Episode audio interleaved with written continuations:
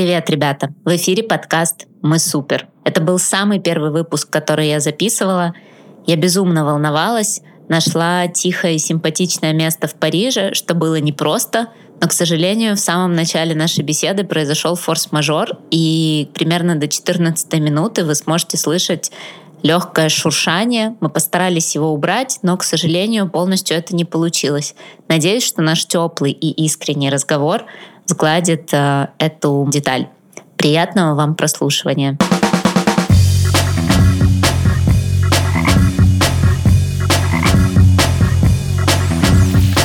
Супер. А, и я вообще хотела еще попросить тебя представиться, рассказать немножко о себе. А, всем привет, меня зовут Канан, я персональный стилист из Парижа. Я живу здесь уже 6 лет и занимаюсь разборами гардероба в шопинг-сопровождением, веду свой блог, в котором показываю свою жизнь, показываю одежду, бренды, какие-то классные вещи, классные открытия и просто стараюсь делиться тем, что происходит каждый день в Париже. Кайф, кайф. Я думаю, что, ребята, обязательно подпишитесь на канал, мы прикрепим ссылочку. И в то, что очень вдохновляет, и у тебя, знаешь, такая какая-то теплота там всегда происходит. Mm. И поэтому я вот и хотела с тобой поговорить. Мне интересно, как ты смотришь на мир, да, и мы немножко сейчас пытаюсь это раскрыть. Как ты принимаешь вообще решение о том, что тебе стоит что-то делать или нет? По зову души или по каким-то другим параметрам? Наверное, чаще всего это реально зов души. Это просто я стараюсь делать то, что мне нравится, стараюсь делать то, что меня вдохновляет. Э, понятное дело, что мы не можем да, всегда делать только то, что нам нравится. Но я никогда не иду на сделки там, с самим собой. В любом случае выбираю, выбираю себя, свои интересы. Мне Здесь, наверное, мне уже точно повезло, хотя, опять же, это сила маленьких шагов и сила маленьких решений, которые я принимал до, что я работаю в той сфере, которая мне нравится, я работаю в той сфере, которая меня вдохновляет.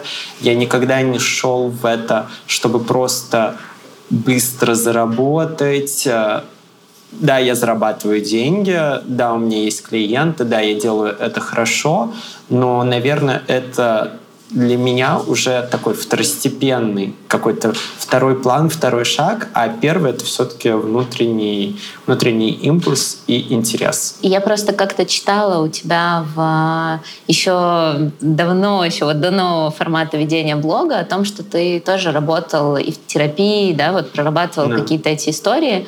А как тебе кажется, что то есть ты всегда вот такой был с позитивным взглядом на мир? Или у тебя это в каком-то пути где-то что-то так, э, знаешь, щелкнуло, и эм, ты стал по-другому смотреть? Нет, мне кажется, это было всегда.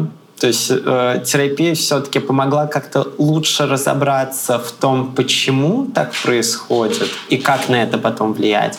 Но вот такой взгляд на мир — открытость к новому, открытость к переменам, к переездам, она была со мной всегда. Все-таки терапия со мной случилась уже после переезда в Париж. До этого у меня был переезд в Стамбул, до этого у меня была вот эта работа, да, поиск работы, учеба, связанная с ним. Э, поэтому здесь э, эта история такая постоянная.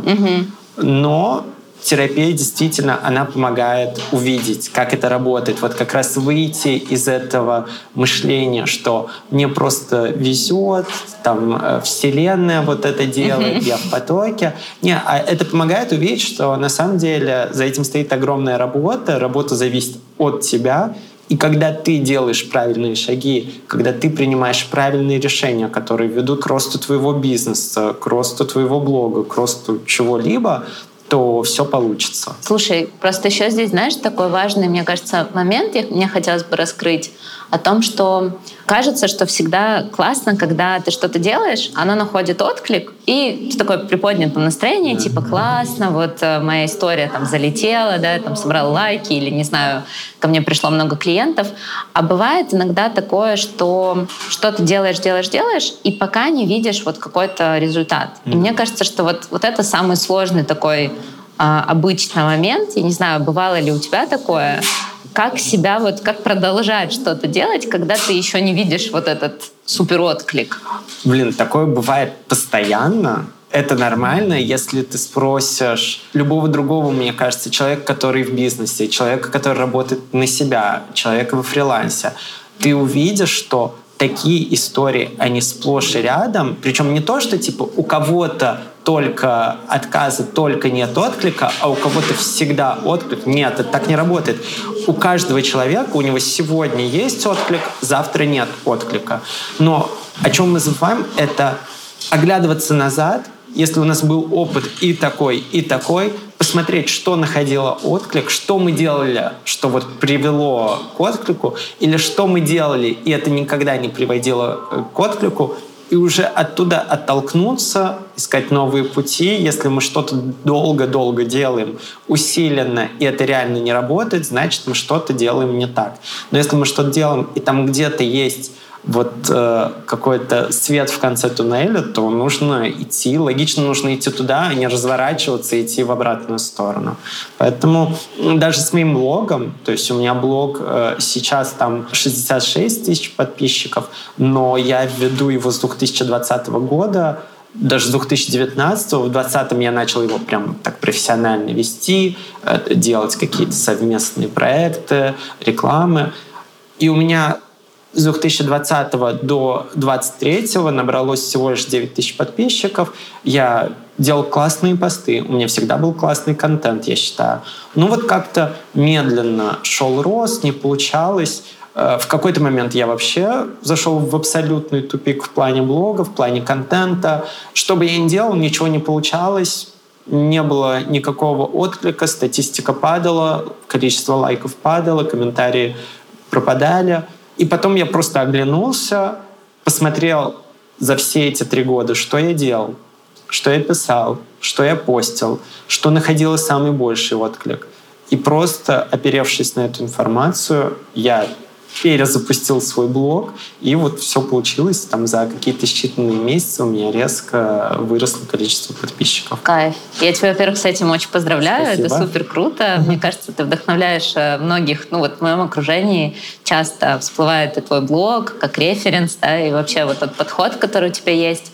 Но мне кажется, что еще вот важно проговорить тот момент, что какое-то время что-то ты делал, делал, делал, но как будто да, ну, не было такого большого отклика, и ты в какой-то момент сел и решил оглянуться назад и посмотреть, что работает, что нет.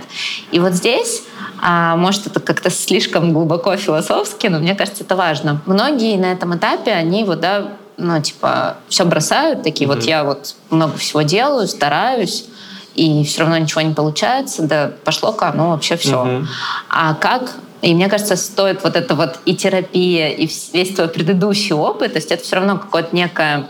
Нужно собраться, вот это сесть, выделить на это время, не расстроиться, да, а вот как бы в таком собранном формате на это здраво посмотреть. Mm. То есть вот это, мне кажется, очень важная такая важный элемент, то, что ты не бросил это, а ты, ну, как бы сделал какую-то рефлексию. И мне кажется, что тоже не все это проделывают. Ну, тут история такая, мне кажется. Опять же, я проведу параллели с бизнесом, опять же, я проведу параллели с работой на себя. В моем случае я понимаю, что для меня это единственный возможный вариант. То есть у меня нет варианта там бросить вот свою фриланс-работу, пойти работать в офис, просто потому что я знаю, что там работа в офисе мне не нравится, она не принесет мне таких же финансовых результатов, которые я получаю сейчас. То есть мне для этого нужно будет работать там, не знаю, очень много и очень долго, чтобы к этому прийти. И я знаю, что работая на себя, я и работая в таком количестве, я могу зарабатывать еще больше. А, поэтому тут больше история про то, чтобы понимать, что я хочу делать вот это, и что же мне нужно сделать, чтобы продолжать работать, что же мне нужно сделать, чтобы продолжать развиваться. Если такие моменты вас расстраивают, то, может быть, сначала разобраться, а что именно расстраивает, потому что Э, меня тоже может расстроить. Я такой, так, мне надо сейчас посмотреть, что у меня там работало, что не работало. Мне вообще ничего не нравится в моем контенте. Мне вообще кажется, что все, что было до этого, это плохо. И вот сейчас типа открою, все поудаляю, все перепроверю, а ты открываешь, ты видишь, что какой-то контент, о, а здесь у меня, оказывается, было типа там тысяча лайков, о, а вот это видео у меня когда-то залетело на 200 тысяч, о, а это я даже не замечал, что здесь сотни комментариев. То есть ты понимаешь, что все-таки что-то классное было, что все не так плохо, как казалось, и ты видишь, что есть э, куда идти, есть откуда идти, самое главное. Поэтому тут э, просто взрослый подход — это сесть, разобрать, сделать и э, придумать, как делать по-новому. А так, если, если, мне кажется, каждая там компания после анализа, не знаю, рекламы, после анализа нового продукта впадала бы в такую депрессию, то у нас все компании уже давным-давно бы закрылись. И я думаю, тебе известно по твоим работам, что не каждый продукт может выстрелить, не каждый продукт может Конечно. зайти аудитории.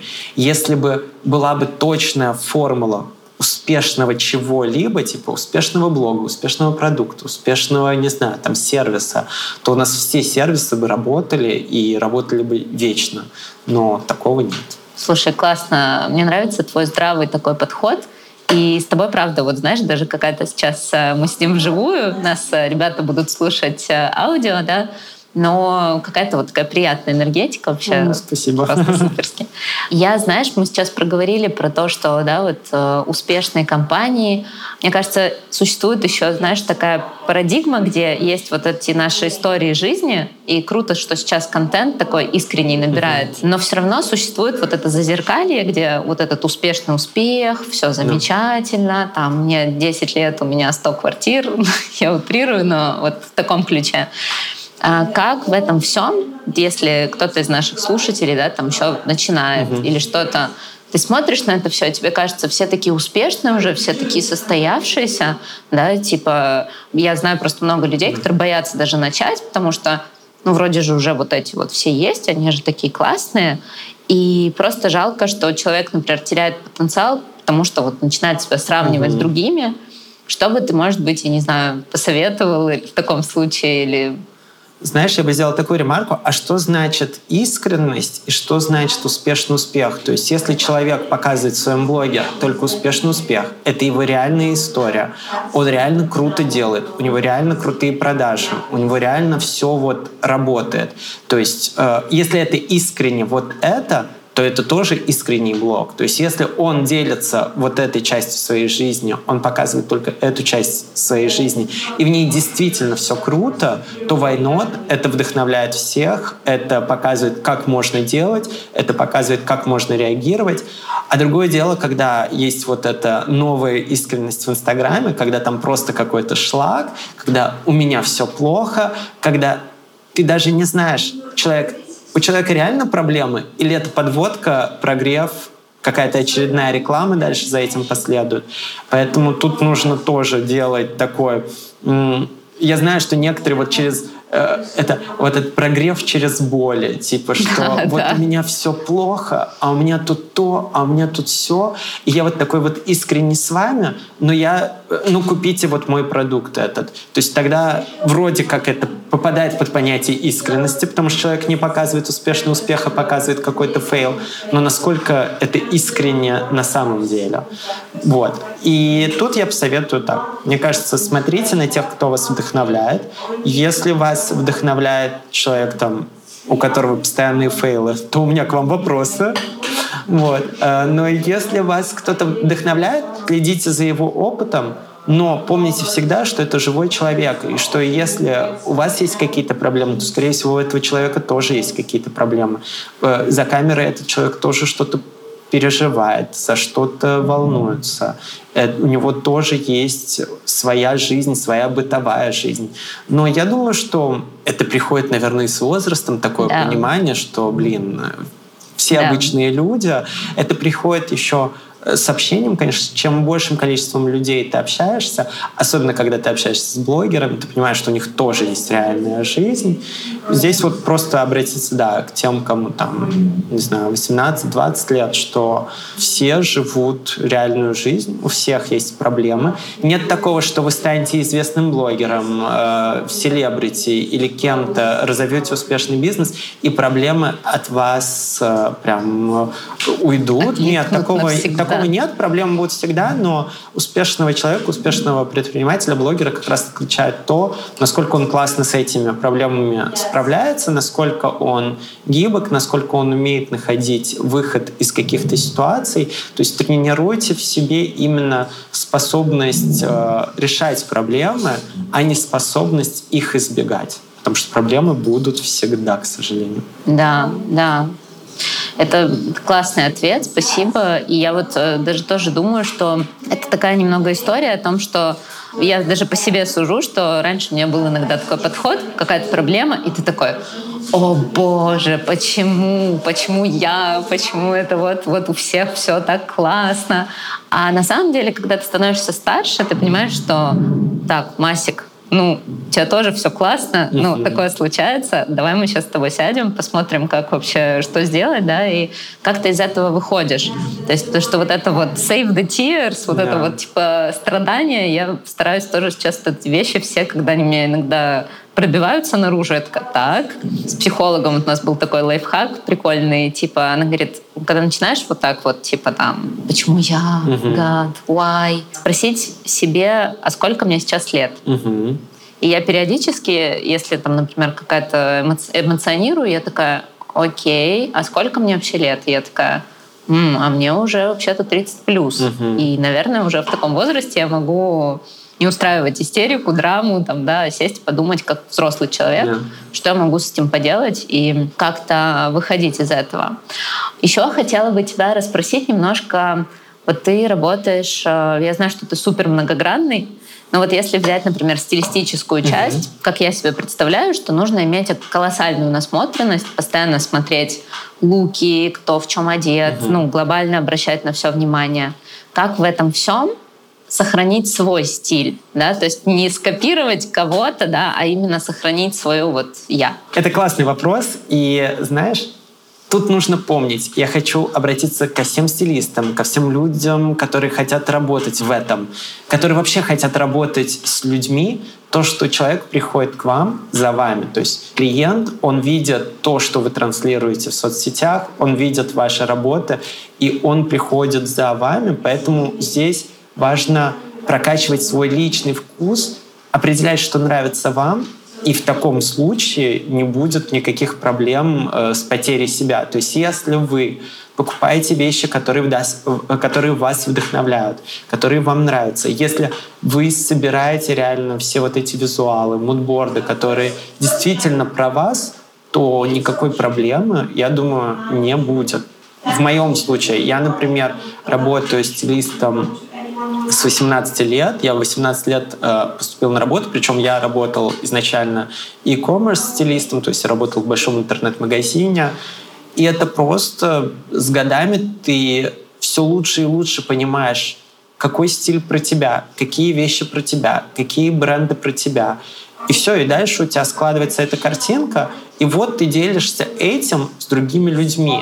То есть я бы работал бы не от обратного, что я сейчас вот насобираю всего, а потом буду разгребать, что мое, что угу. не мое. А я бы начал сразу собирать то, что искренне мое, и просто транслировать это, передавать это дальше своим клиентам. То есть я считаю, я надеюсь, что это так, что мои клиенты приходят ко мне, потому что я — это я. Им хочется тоже условно погрузиться вот в эту атмосферу, погрузиться в эту вселенную, стать частью такой истории, и поэтому они приходят именно ко мне, они идут к другому стилисту, потому что стилистов э, тысячи, десятки тысяч человек, э, можно выбрать любого, можно подобрать то, что...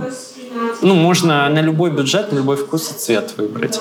Поэтому тут такая история, что вы — это вы, неважно, какую должность вы занимаете, просто развивайте себя, выбирайте то, что вам нравится, собирайте это все, как-то упаковывайте это и передавайте дальше. Прикольно, потому что, знаешь, э, в профессиях, где ты постоянно на что-то смотришь, у тебя бесконечное количество кейсов, иногда уже начинаешь, э, ну, такой, типа, это вот то, что я сам хочу, mm-hmm. или это потому, что я посмотрел 50 mm-hmm. картинок, и там у всех девушек там один пуховик, и вот значит он мне тоже нужен, или это что-то, что действительно мне пойдет, и ну, типа ну, мне а с этим как? будет классно. Если, если ты видишь, и тебе это нравится, тебе это кажется кайфовым, то я уверен, что тебе можно показать и сотню пуховиков, и все будут говорить, что они классные, но если они тебе не нравятся, то тебя не переубедить. То есть, ну, стиль — это все-таки простая вещь, она не настолько сложная. Мне кажется, за этим не стоят суперсложные психологические процессы. Либо нам нравится, либо нет, и здесь ты действительно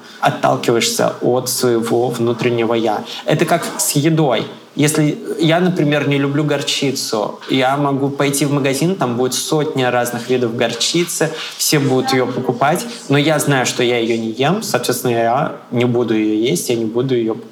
Да, слушай, норм пример. Поэтому тут берем. А как вот, э, я просто, знаешь, даже по походам в магазин, там, не знаю, с мамой, с подругой, а, у женщин особенно какие-то всплывают постоянно такие комплексы, да, э, я как-то занималась немножко, ходила на стилистические курсы, mm-hmm. нам говорили, что когда девушка там начинает говорить что-то там про свою внешность, то мы, во-первых, даже не используем слово недостаток, а мы mm-hmm. типа говорим, что это там какой-то нюанс или как-то вот так. Ну и плюс девушки часто, ну, слишком много рефлексируют на эту тему, да, там говорят, ой, я там набрала, я что-то там еще. Как ты, ты как-то их э, я не знаю, ну, подбадриваешь или какие у тебя есть, может быть, такие штуки? Блин, я вообще ничто не воспринимаю как недостатки. Мне кажется, это исходит из меня, поэтому и, наверное, мои клиентки, когда приходят ко мне, они не чувствуют этого.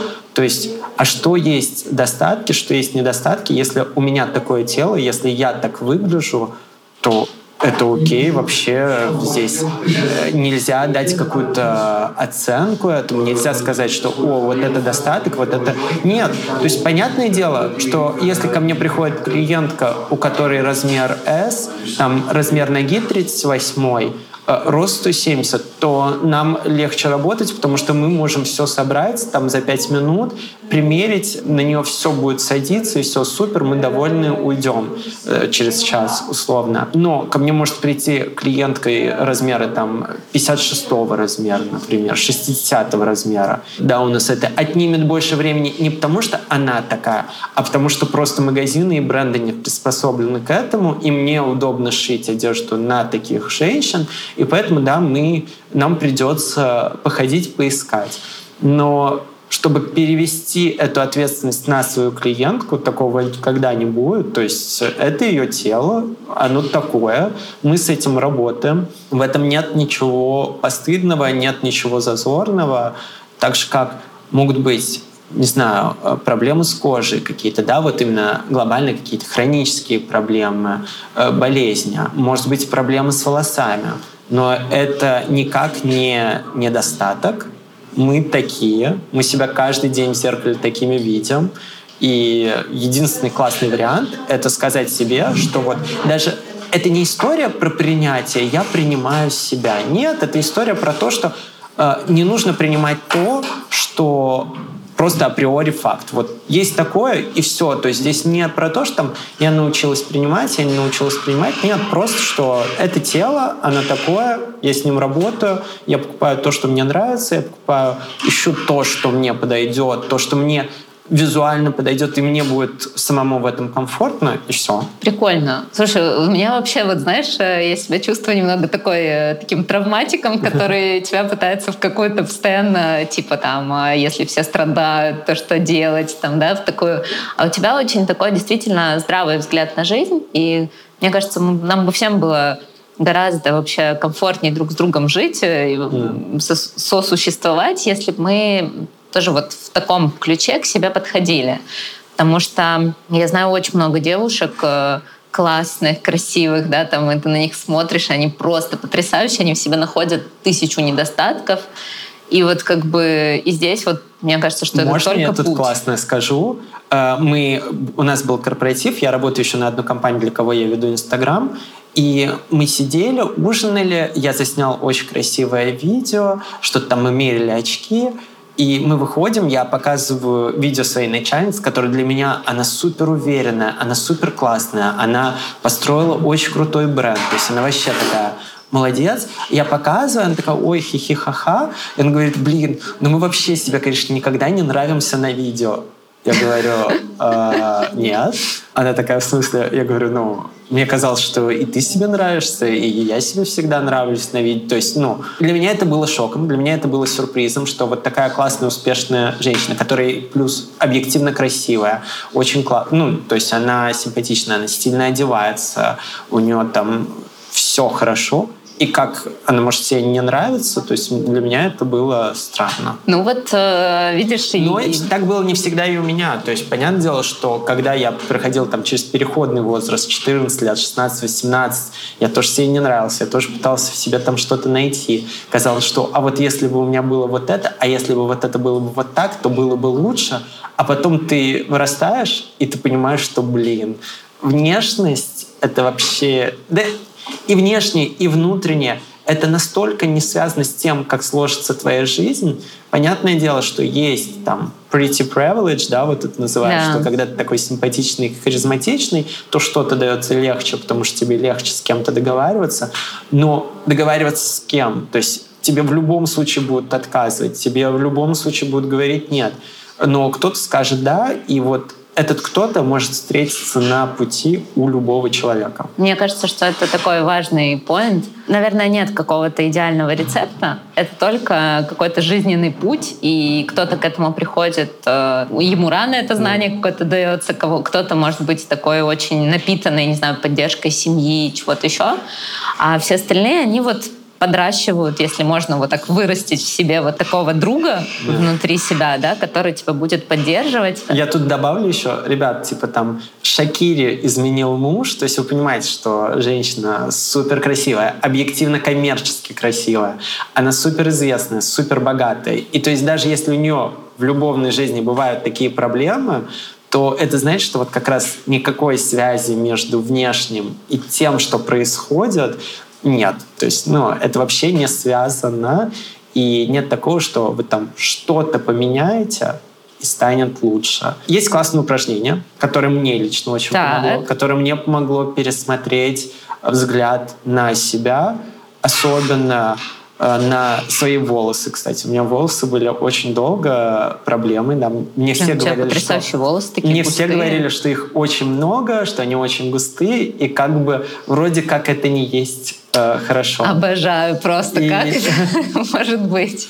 И классный, э, классное упражнение — это в течение 14 дней, просто в любой рандомный момент дня делать селфи.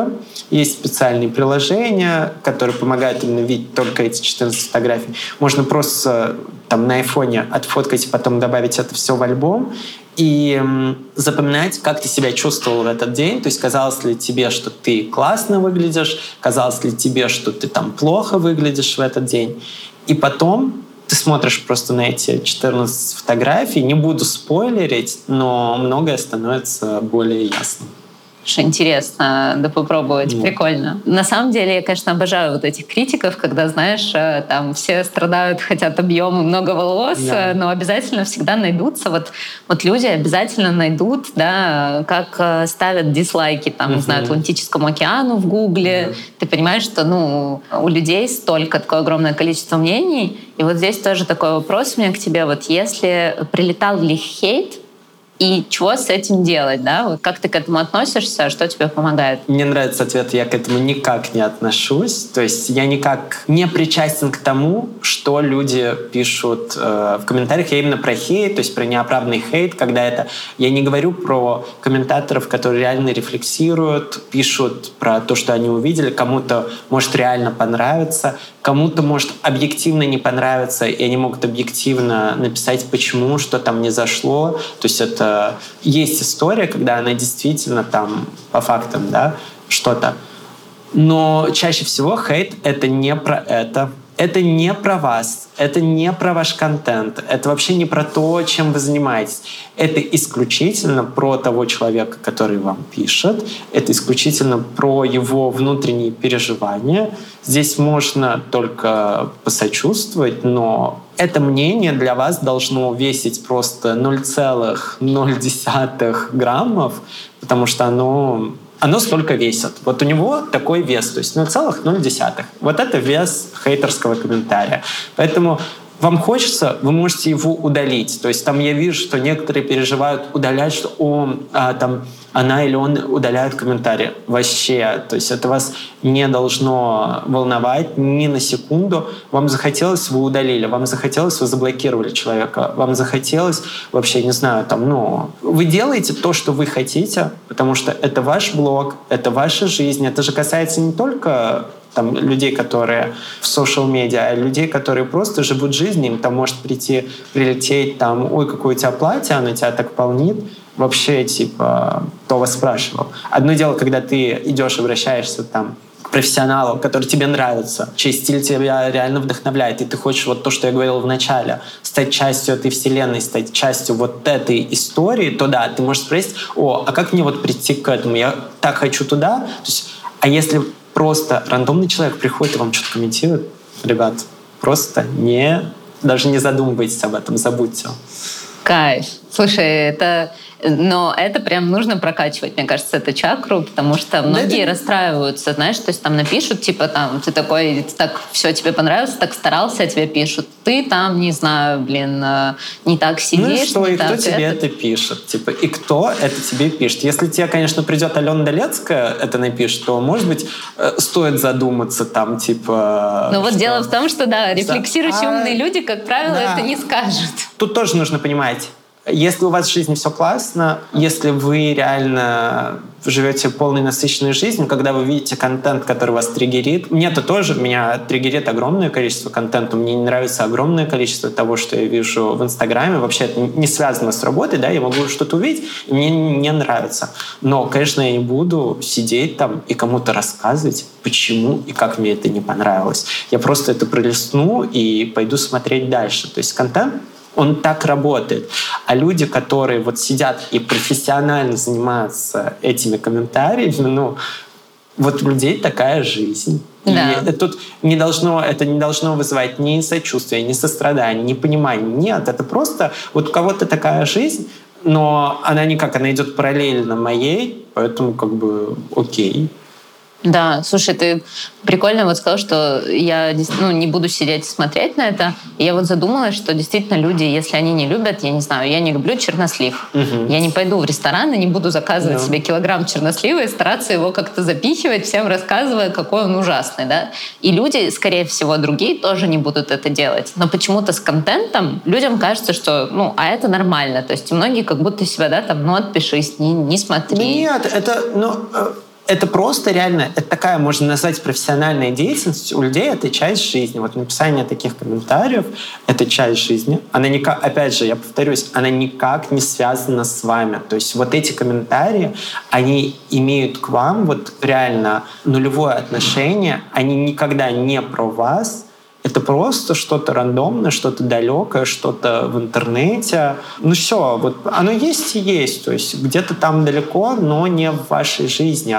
То, что да, это может опубликоваться под вашим постом, но вы автор этого поста, да. вы здесь главный, вы здесь шеф-редактор, поэтому вы просто берете и делаете с этим то, что вам лично хочется сделать. Хочется удалить. Удаляем хочется что-то ответить, отвечаем, но это никогда не должно идти вот... Это не должен быть такой внутренний порыв кому-то доказать правду. То есть э, доказываем правду мы в постах, в контенте, но никак не э, в ответах э, в ответах хейтерам. Хейтерам, да. Короче, все, no haters. У нас тут да. safe space вообще. Как ты думаешь, ты себе классный, ты себе лучший друг? Или вот, ну, какое-то, может, другое описание этому, да, или там черлидер, э, ты себя поддерживаешь? Э, Мне кажется, ты... да, я такой классный друг. Я себя люблю, уважаю, и Да. У тебя как-то есть, может, я не знаю, там э, какие-то такие штуки, я не знаю, там утренние страницы, ритуалы или что-то такое, что вот у тебя ритуал self-love такой. То есть ты вот это делаешь и чувствуешь, что, блин, я вот, мне вот хорошо вот, сейчас. Знаешь, как-то раньше, то есть, опять же, когда там я возвращаюсь к своим 20 годам, да, оказалось, что self-love — это вот про что-то такое, про что-то именно физическое, про что-то материальное, что вот мне нужно там купить эту чашку кофе, потому что я люблю себя. Сейчас я смотрю на это более здоровым взглядом, что мне хочется купить кофе, потому что мне хочется потратить деньги, деньги мне хочется потратить, потому что там то-то, то-то. Я просто понимаю это и делаю это осознанно, то есть я иду на это, там, на эту чашку кофе, не пряча и не маскируя это под каким-то селф-лавом. Но в то же время я не корю себя, я знаю, что вот я такой, у меня условно такой вот психологический портрет, то есть у меня есть какие-то свои моменты, я с ними живу, и вот это, наверное, самое главное проявление любви к себе, просто принимать себя. Вот тут именно про принятие себя, говорить себе, что вот тут так, я вот такой. Это не про то, что там не пытаться изменить какие-то вещи, которые действительно деструктивные, которые мешают нам жить, которые мешают нам вести здоровый образ жизни, а просто про то, что, ну, вот э, в моей жизни вот так. Мне просто кажется, что еще принятие себя классно работает, когда ты вот не смотришь много на посторонний шум. Вот то, что мы уже сегодня говорили, да, там, что вот э, смотреть на других, что-то еще. Вот у меня просто была такая проблема. И мне в какой-то момент тоже такую проговорили важную вещь, и я как-то в себе начала тоже замечать, что пока я смотрю на кого-то, или думаю, как, что они подумают uh-huh. про меня, или там, не знаю, про то, что я делаю, я в этот момент, я не думаю о себе. То есть я смотрю вообще в другую сторону. Mm. То есть есть какая-то условная точка А и там точка Б, в которую хочу прийти, и я могу просто идти по вот этой стрелочке ровной, а я начинаю вот уходить в бока, что-то там вот, а что этот сказал, а что вот то обо мне подумали, какую мне здесь дали оценку. И как бы мы уже не в школе, и если действительно отключать немножко вот это боковое зрение, кто, что, там, я не знаю, идти просто целенаправленно к тому, что угу. тебе по кайфу, то, наверное, как бы... Ну, тут так, я обожаю смотреть по сторонам, то есть я не смотрю, не сравниваю с собой, то есть это не то, что, а вот, ну да, мне там, мне до этого далеко, не, вот у меня так не получится. Нет, я просто обожаю смотреть контент, я люблю, я обожаю рилсы, я люблю Инстаграм, я люблю Pinterest, то есть я могу там сидеть часами, мне это по кайфу, и чей-то контент меня реально вдохновляет, он мне, ну, типа, он мне отзывается, он мне помогает что-то придумывать новое, вот. Но сравнивать себя точно не стоит, что, блин, потому что я проходил через такое, что а вот он там набрал 20 э, тысяч подписчиков всего лишь за месяц, а у меня так не получится, не буду вообще делать. Нет, посмотреть, что так, он набрал 20 тысяч за месяц, но он при этом каждый день выкладывал. А получится ли у меня там каждый день выкладывать? Mm-hmm. А хватит ли меня на это? И вот уже из этого из исходить. Этого исходить. Да, суперски вот так вот смотреть, что человек сделает, и себе задавать вопрос, действительно, подходит ли мне этот формат. Потому да. что мы часто да, что-то хотим, но за вот этой хотелкой, за ней стоит вот эта обратная сторона труда какого-то. И нужно понимать, что чтобы условно прийти в эту точку Б, нужно сделать вот эти вот шаги. Раз, два, три. Как бы готовы ли мы да. на них? Или, например, ко мне пришла на консультацию по Инстаграм девочка, графический дизайнер, и вот она хочет начать вести блог про графический дизайн, хочет искать клиентов, хочет как-то делиться своим портфолио. И я говорю, а ты уже посмотрела других графических дизайнеров успешных, как они это делают? Нашла ли ты тех дизайнеров, которые тебя вдохновляют, чей контент тебе искренне нравится? То есть не какая-то коммерческая история, mm-hmm. там, условно блогер-миллионник, у которого все просто по шаблону, и вот у него все идеально сделано. Нет, это может быть и блог там с маленькой аудиторией, из тысячи, из десяти тысяч, и там и больше подписчиков. Но вот ты смотришь, тебя вдохновляет этот тип контента, он как раз вот тот самый искренний контент, но искренний не из того смысла, что там вся жизнь показана, а искренний, потому что там показано как есть. И э, вот посмотреть на это, взять оттуда что-то для себя и оттолкнуться тоже, это уже идея для старта, это уже классная платформа. Да, да, кайф. кайф. Не видеть других э, бесконечных соперников да. или кого-то, а видеть других, действительно то, что тебя подсвечивает там, не знаю, мир, вселенная, пространство интернет подсвечивает, как можно еще. И могу ли я из этого что-то для себя взять, подходит ли мне это, да, и такое немножко тестирование этого всего. За что ты себя благодарен? Себе, mm-hmm. вообще там, миру, просто вот на сегодняшний момент? Наверное, я благодарен себе за то, что там я не побоялся переехать в Париж, не отказался в последний момент, хотя у меня реально была такая мысль, потому что когда я приехал, в первую неделю все было очень сложно. Я столкнулся со всей этой бюрократией, с тем, что невозможно О, снять да. квартиру, с тем, что нужно прилагать очень много усилий. И, наверное, я благодарен себе, что в тот момент я не отказался, не развернулся и не уехал обратно, все-таки остался. Я благодарен себе за гибкость. Опять же, то, что мы обсуждали в начале. Когда у меня что-то не получается, не бросить все и типа все, я не буду ничего делать, а сесть, проанализировать и попробовать э, сделать по-другому и посмотреть, что из этого получится. А парижане тебя, поскольку у нас с тобой выпуск э, in Paris, Paris э, да, тебя парижане чему-то научили, потому что вот, э, я их просто обожаю. Мне вот интересно, какие у тебя с ними случились открытия, да, что вот конкретно Париж тебе поменял ли что-то, да? Э, наверное, какое-то более легкое отношение к жизни. Хотя оно у меня было еще и до этого я жил в Стамбуле, уже оттуда оно у меня было, когда мы там работали, не успевали что-то отснять. Наш начальник всегда говорил, ребят, мы тут не спасаем мир. То есть, да, мы делаем классную работу, мы делаем ее профессионально, но это не такая большая катастрофа, если что-то не получается. То есть не получилось сегодня, мы доснимем завтра, но выйдет это завтра. Все, как бы других вариантов нет. Нет смысла убиваться там э, что-то сидеть в истерике, в драме, потому что это ничего не поменяет. То есть, да, у нас есть выбор либо сейчас собраться быстро сделать, что получается сделать, ну и другого как бы выбора нет. Просто одно дело сделать это э, спокойно, другое дело сделать это в истерике. И Париж еще раз показал, что да, это действительно так, что мы все-таки не спасаем мир никогда, а мы просто живем жизнь и делаем ее... Мне кажется, они всегда стараются ее делать по максимальному э, приятной, легкой, и это самый главный урок от них. Например, у меня когда-то прорвало отопление, я был в отпуске, у меня был выключен телефон, и два дня просто я заливал всех соседей, я в самолете включаю телефон, они мне такие звонят на спокойном, хотя я два дня их заливаю, они такие, ой, Канан, у тебя прорвало батарею, у нас у всех течет вода по потолку, ты можешь, пожалуйста, прислать нам разрешение, чтобы мы открыли дверь твою, типа, потому что даже пожарные, они такие, ребят, разрешения нет, мы дверь открывать не будем, как бы это не катастрофа, то есть то, что вас заливает, у вас льется водопад с потолка, это не катастрофа. И мне казалось, что я приеду, что все соседи на меня обозлятся, ну, потому что это все-таки огромная неприятность, это огромный дискомфорт.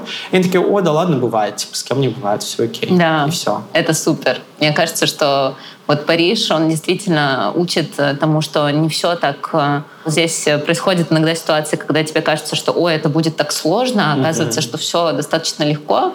А иногда бывают какие-то мини такие вещи, которые ты думаешь, что вообще сейчас э, на легком все проканает, а оказывается, что, не знаю, там из этого бюрократия, mm-hmm. там тысяча слоев.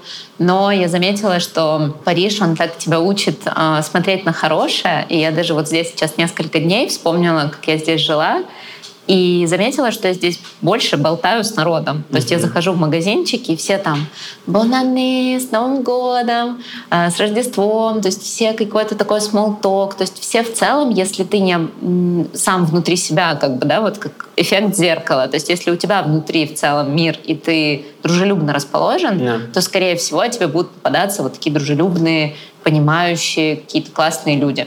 У меня есть небольшой опыт как раз работы в кофейне, давно еще тоже это в Турции было, когда ты стоишь за обратной стороной кассы, и на самом деле это не очень зависит от страны. Это больше зависит от того, кто перед тобой. Есть люди, которые стоят за кассой и любят общаться, есть люди, которые не любят общаться, а есть клиенты, которые они приходят, они здороваются, что-то спрашивают, э, перекидываются словами, а есть люди, которые банально не здороваются даже, и это меня всегда э, бесит да, больше всего. Да. И все. То есть такое, понятное дело, что в Париже легче найти людей, которые любят общаться, просто потому что вот у них так заведено. В Нью-Йорке это еще проще. В Нью-Йорке вообще э, это абсолютная норма, что ты приходишь э, в любое заведение, в любой магазин, и заказ кассой всегда сначала спрашивают «Привет, как дела?» и только потом уже начинают работать. Да. Но эти людей, с кем перекинуться парочка слов можно везде. Главное, чтобы от вас этот импульс тоже исходил. Да.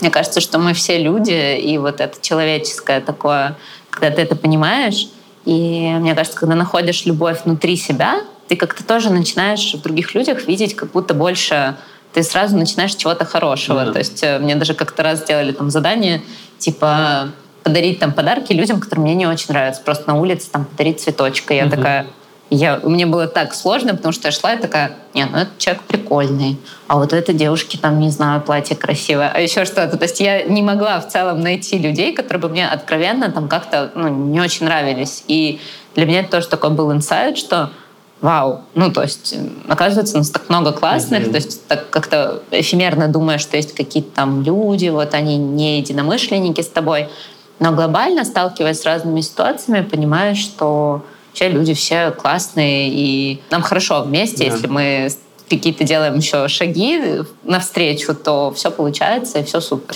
Но есть люди, которые объективно неприятные, с которыми у вас объективно антипатия. Есть люди, у меня были такие коллеги, которые просто там могли не здороваться, могли не замечать. Но тут тоже про ваш выбор, окружать себя такими людьми или нет. Да. Но иногда это уже вот про принятие другого человека, что окей, этот человек вот такой, то есть, опять же, его отношение никак не связано с тобой, а просто человек вот такой, он так устроен, и тебя это тоже как бы, ну, прямо никак не касается. Да, да. Не нужно пытаться изменить другого человека. Да. И помнить всегда, что ты классный, да. и ты супер. Да, вот. это. Канан, ты супер? Я супер, мы все супер, и ты супер. Кайф. Даня у нас Кайф. за камерой Да, у нас э, за кадром сейчас э, Даня, да, который нам помогает э, с видео. Uh, у нас uh, буквально несколько выпусков будут uh, с видео поддержкой, такие парижские подарки, вот, поэтому... Да. Канан, спасибо тебе огромное. Вообще, для меня это супер подарок, что ты пришел. Спасибо, спасибо тебе. тебе, что позвала. Мне было очень приятно поговорить с тобой. Это тоже классный инструмент в терапии которым пользуются многие терапевты, что когда мы говорим, мы еще раз себя слушаем и видим себя лучше со стороны в, таком, такой ситуации. Класс, класс. Короче, всех поздравляем э, с Новым годом, с э, Крисмосом, с Рождеством, в общем. С, э, с Днем Святого Валентина. Да, в общем, это, скорее марта. всего, выйдет да, ближе туда, поэтому с этими праздниками тоже. Приезжайте в Париж, подписывайтесь на Канана. Вот, и слушайте подкаст. Слушайте Добавляйте подкаст. в избранное. О, да, это надо не забыть вот это все сказать, да. конечно, обязательно. Кайф, кайф. Все, все. спасибо. Пока-пока. Пока.